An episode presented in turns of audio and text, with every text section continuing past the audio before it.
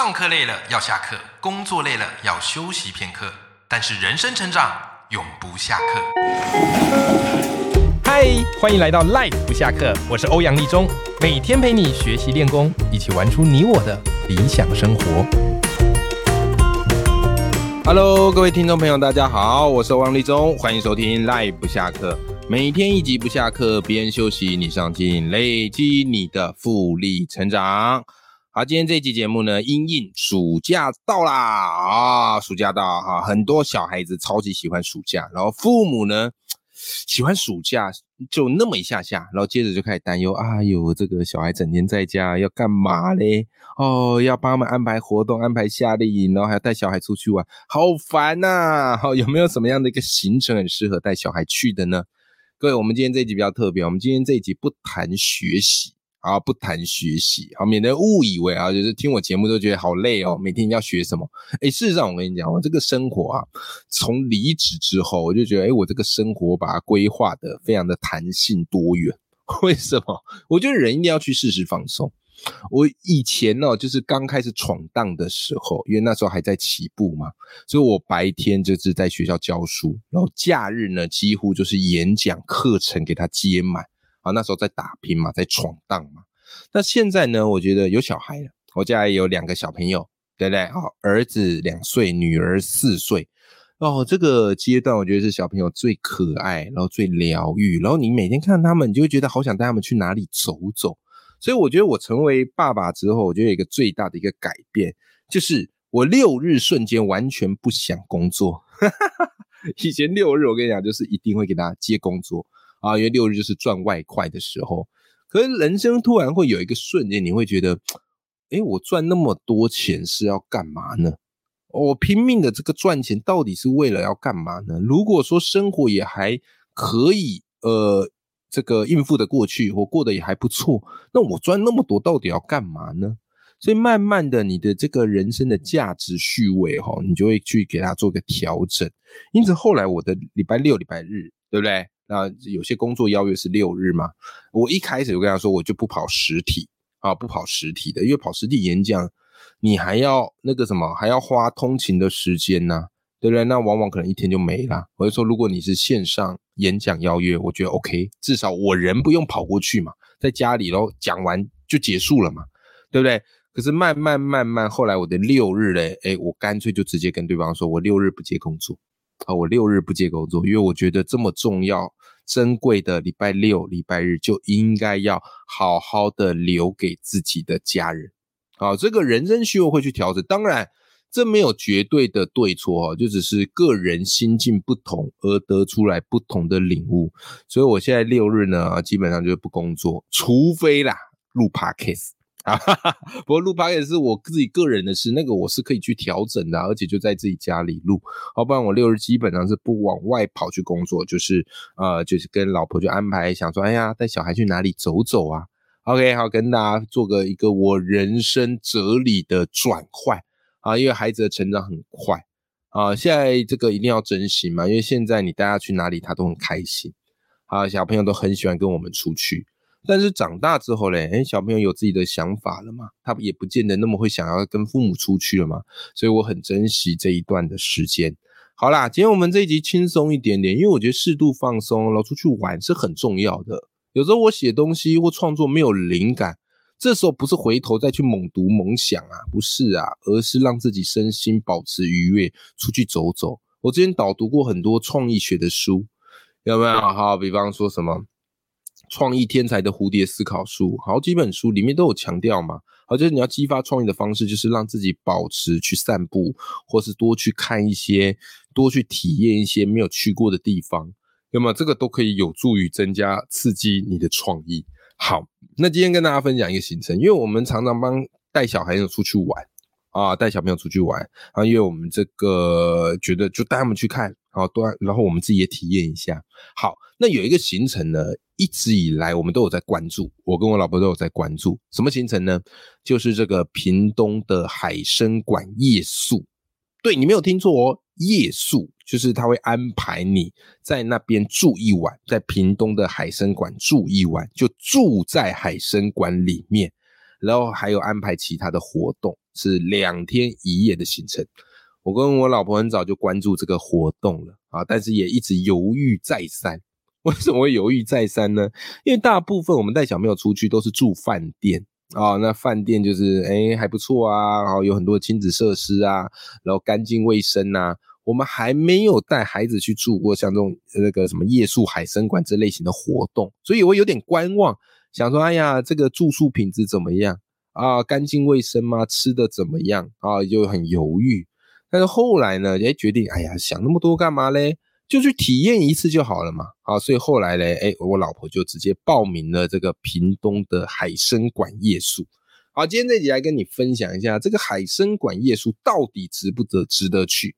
因为我发现很多的听众没有在观望啊，就讲说，哎呀，这个没去过，没体验过，而且住在这个博物馆好吗？而且不叫博物馆了，海参馆好吗？来来来，跟你分享一下哈。我直接先说结论好不好？先说结论，来再跟你分享一下这两天大概发生了什么事情。OK，结论是好不好？此生必去，啊，此生必去。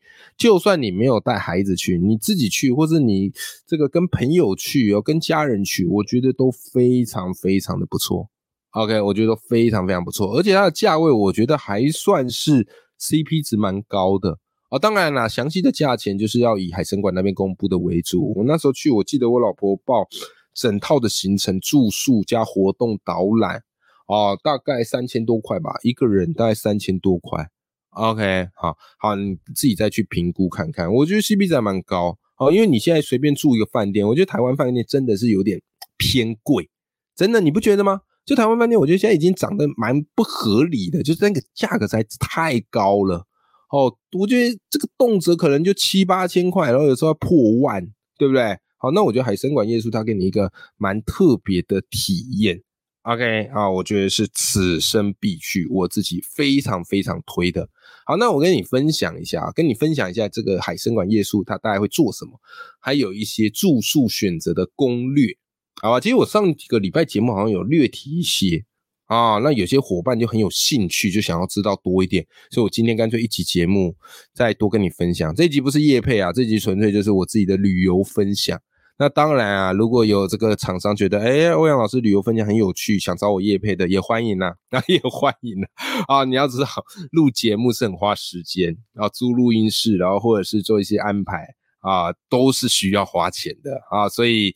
呃，我也没有叫大家抖内我嘛，啊，但是如果有厂商干爹觉得，哎，我节目不错，很适合叶配，也欢迎欢迎，好不好啊？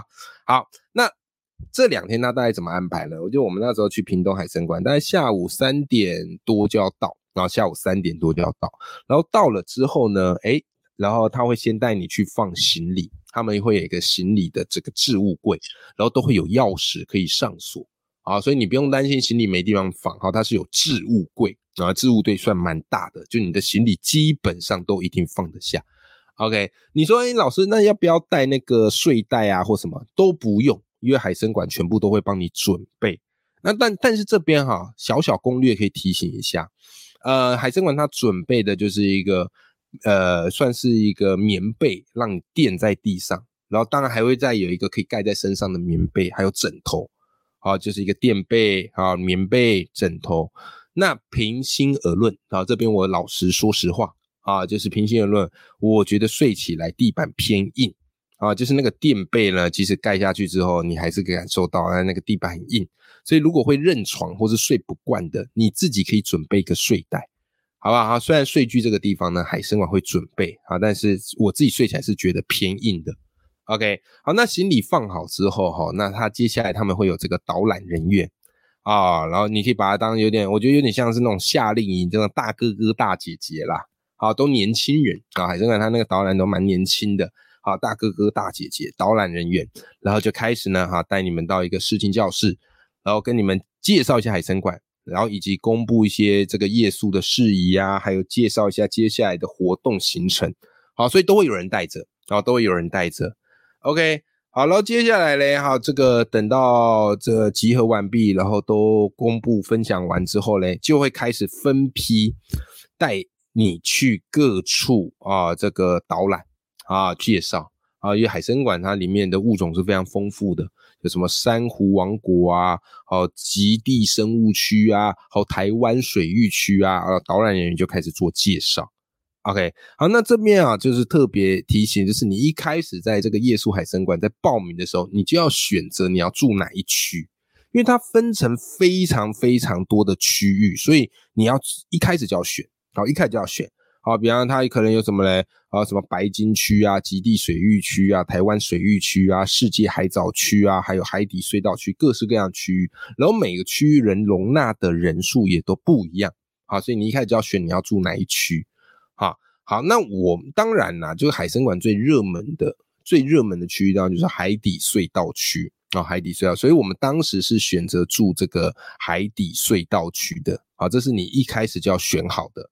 好了，导览人员接下来他就会带你哈到处到处去介绍嘛，到处去导览。好了，介绍导览完之后，他也会带你去看，就是因为住晚上最后会选择你们要住那个区域的哪一个段。所以他也会带你去看，说，哎，到时候晚上你们会睡的地方啊，因为最后还会再做一个选择，就是你要睡哪一个区段。OK，好，所以你那时候就可以稍微评估参考看看。好，那下午的导览完之后，接下来就是晚餐了嘛。好，接下来晚餐，那你说，哎，这个夜宿海参馆那个晚餐怎么样？我平时良心讲啊，我讲实话，就是东西普普，好，东西普普，但是还算不错吃。OK，你跟饭店比，那当然没得比呀。啊，那他就是比较怎么样嘞？都帮你准备好，就是一份一份，然后你自己拿，有点像是在拿那个自助餐一样。好，你就自己拿，想吃什么就自己拿。有什么海蜇皮呀、鸭赏啊，然后唐扬炸鸡呀，然后还有一些主食嘛，那面饭都有嘛。好，就是吃到饱，好吃到饱。好，那东西我觉得就算是丑修呀，啊，但还算不错吃。可能也因为导览肚子饿了，好，就至少吃吃完是有饱足感的。好，这个是这个晚上。好，那吃完饭之后嘞，诶，他还有安排很多的这个活动。我觉得这，我觉得海参馆蛮用心的，就是他们那个活动量是蛮大的。就吃完之后，哈，这个他安排一个活动，就带你到那个他们的后场。什么叫后场嘞？呃，你你都知道嘛？我们看那个海底隧道，其实海底隧道哈，它就是一个非常大的水族箱，对不对？好，所谓后场呢，就是带你到这个水族箱最上面的地方，好，最上面地方直接可以俯视下去的。好，那在这个后场呢，那导览人员就会跟你去介绍这个海参馆他们的经营方式啊，或是怎么去照顾这些。鱼啊的这个方式，所以后场就等于是海底隧道它水族箱的最上方，你就可以直接看到最真实的状况。因为你看海底隧道都是漂漂亮亮的嘛，到后场你就真的感觉是有那种饲育人员的感觉。那这个后场的环境当然就跟这个你在逛海参馆不太一样，后场是很真实的，所以那个地方我觉得偏热。啊，因为它没什么空调，和偏热，然后也会闻到一些海洋味啊，有点鱼腥味啊。但是我觉得他介绍蛮好的，就是你可以去看啊，各式各样他们鱼怎么养，然后还可以看他们怎么样去这个饲育各式各样鱼类。好，比方在后场可以看到那个小鲨鱼，哦，你可以看到小鲨鱼，还看到那个鲨鱼的蛋。哎，我这个当时看到鲨鱼蛋，我也是蛮讶异的，因为那鲨鱼蛋它就薄薄的一片，好，就一片。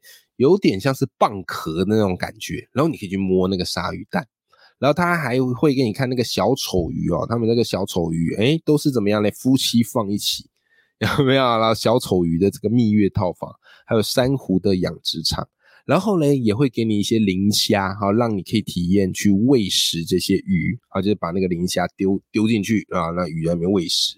啊，总而言之，我觉得哎，还蛮不错，因为平常你很少有机会可以到海参馆的这个后场去看看他们饲育人员啊是怎么养这些鱼的啊。然后后场的这个体验完之后，接下来嘞会有一段自算是自由时间啊，大概晚上八点左右吧，会有一段自由时间。然后这段自由时间，他就让你选择哦，你可以怎么样嘞？哎，他会准备一些粘土让小朋友玩。好陪小孩，好玩这个粘土，像捏面人一样。然后你也可以用这个自由时间呢去洗澡。那当然我知道这个就赖粉们非常关心的嘛。好，那这个洗澡的环境怎么样？这个洗澡环境呢，它比较像是那个呃游泳池的淋浴间呐。哦，游泳池的淋浴间。然后间数非常多，所以你也不用担心说，哎呀会不会很抢啊，排不到，间数非常多了啊，几十间呢啊，非常非常多。好，就是在淋浴间这样灌洗啊，那这个吹头发的啊，什么都设备都是应有尽有啦。好，那当然你跟饭店比起来就比较简单一点点。好，不过住海参馆你本来就不是要做那种住宿的享受，所以我觉得能过得去就好。好，那梳洗完，然后或者是你玩完粘土，好，那最后呢，好，它还有一个活动，大概九点多，它有一个活动，就是会带你这个呃，算是夜晚探险海参馆。什么意思呢？这个活动我觉得还蛮酷的，因为海参馆晚上它都关关灯嘛，那个鱼类也是要睡觉，也是要休息的，所以全馆的那个灯会关掉。好，只留一些可以看得到路的灯光。好，所以呢，这个导览人员会带你再去看那个海参馆的生物，然后他们会用一些特殊的探照灯去照。好，他们那个特殊的探照灯有蓝光啊，或是黄光啊什么的，或紫光啊，然后去照，那你就会发现，哎，这个夜晚之后，哎，其实这些鱼类生物它们的习性，然后还有一些特别的现象就跑出来。好，我印象最深刻的就是那个管导览人员，他就是用这个灯去照照那个珊瑚，然后那个珊瑚很神奇哦，各位那个珊瑚很神奇哦，那个珊瑚就有非常亮，像是荧光的线跑出来啊，然后导演就跟我们介绍，哎，为什么会有这些线啊？然后为什么会有这些光源？那很像是在什么演唱会那种荧光棒的感觉，然后就会有一些很漂亮的色泽跑出来。那你白天看是看不到，那只有晚上用特殊的探照灯照，然后才看得到。然后导演员就跟我们讲，其实阿凡达有没有？你看那个阿凡达，他们不是什么那个动物、那个植物有没有？啊，在晚上的时候都会有荧光的发光。那个据说哈，就是当时导演还编剧了，他们在潜水的时候，哦，看到珊瑚的这个现象而有了这个灵感。所以就把它移植到这个《阿凡达》这部电影里面去哦，灵感来源来自于此哦，这个是让我觉得还蛮震撼的。好，所以他会这个算是夜游海参馆，好，这个经历我觉得蛮不错的，好，蛮好玩的，真的有这个海参馆探险的感觉。好啦，那晚上这个活动结束之后，最后哈，就是会让你去拿这些床被，然后开始要选择你们住的这个区段，好，就开始分批带开。那当然，这个选择区段就是以你当初选择的那个点位为主啊。那我们选的是海底隧道区嘛，最夯的。好，那这边就要来跟大家讲一下这个攻略。那这个海底隧道区哦，它一共有三段，第一段、第二段、第三段。嗯，那每一段呢都有各自不同的特色、优势啊，或者是一点小小的缺陷啊，没有完美的嘛，对不对？好，那这个导览人员都会跟你讲，OK，好，然后拿完，那接着就要准备拿被子嘛，他就拿被子，然后导览员就会让你去选你要住哪一段海底隧道区啊，其他区我不知道啊，其他区我不知道啊，第一段、第二段、第三段。好，那我跟大家分享，很多赖粉们就问我说，哎，欧阳老师，这个海底隧道区睡哪一段最好啊，或者睡哪一段体验最佳？我跟你讲，啊，这个我们也是有研究调查过，和我老婆都做足功课。海底隧道区有三段，最好我们个人认为，主观感受认为啊，我们最喜欢的段是第二段啊，海底隧道区的第二段。然后第二段呢，大概可以睡十二个人啊，第二段是可以睡十二个人。然后第二段呢，比较靠近头的地方，好，靠近第一段那个出口的那个地方，那个地方我们觉得最好。为什么？原因是这样子的，你睡海参馆，你夜宿海参馆，最重要的就是什么？哎。最重要就是想要看到那个鱼在你这个头顶上面游来游去嘛，好像自己在海里这个游泳浮潜一样，对不对？可是我要跟你讲哦，呃，不要想太美好。为什么？因为晚上十点半就熄灯，好，所以灯它会全部关掉，所以基本上是黑漆漆的一片。然后当然你还是可以看到鱼的影子那边有，可是跟你想象的会有蛮大的落差啊。所以呢，你晚上十点半前，大概九点多就会让你回去这个整理床铺了。好，所以我觉得在十点半熄灯前，一定要赶快躺下，一定要欣赏一下那个鱼儿游来游去。所以要早点洗澡，早点洗完澡就可以赶快回去躺着。至少十点半前还没熄灯的时候，你就会看到海底隧道那个鱼啊，在你那个头顶上游，很漂亮的感觉。好，那接下来嘛，十点半熄灯之后，你不可能马上就睡嘛，对不对？你可能还会想再看一下。OK，所以这时候呢，如果有一点点光源很重要。那海底隧道区的第二段，好靠近头的那个部分，好靠近头的那个部分，怎么样嘞？它最上面是怎么样？是有天窗的，所以会透进一点点光源。因此，你选择睡海底隧道区的第二段，就还是可以看到比较清楚的鱼影。好不好？好，所以这个就是我觉得选海底隧道区第二段最大好处。那其他区会稍微偏暗一点点。好，那第三段音的话，它的回声回音会比较大一点点。所以后来我们最后是选第二段。那当然啦，其实大家都是会有做功课的。所以其实那万一很多人同时都选某一个区段怎么办呢？那海参馆他们的方式就是。呃，以报名的先后顺序来决定，就你越早报名的，你就可以先选啊。那我老婆很厉害，她那时候是第一个报名的，第一个报名，所以我们就是有优先的选择权，所以我们就睡到海底隧道的第二区段的头那个地方。OK，好，那当然啦，如果这个呃你会觉得有点可惜，没有关系，为什么？因为其实哦，清晨的时候是海底隧道最漂亮的时候。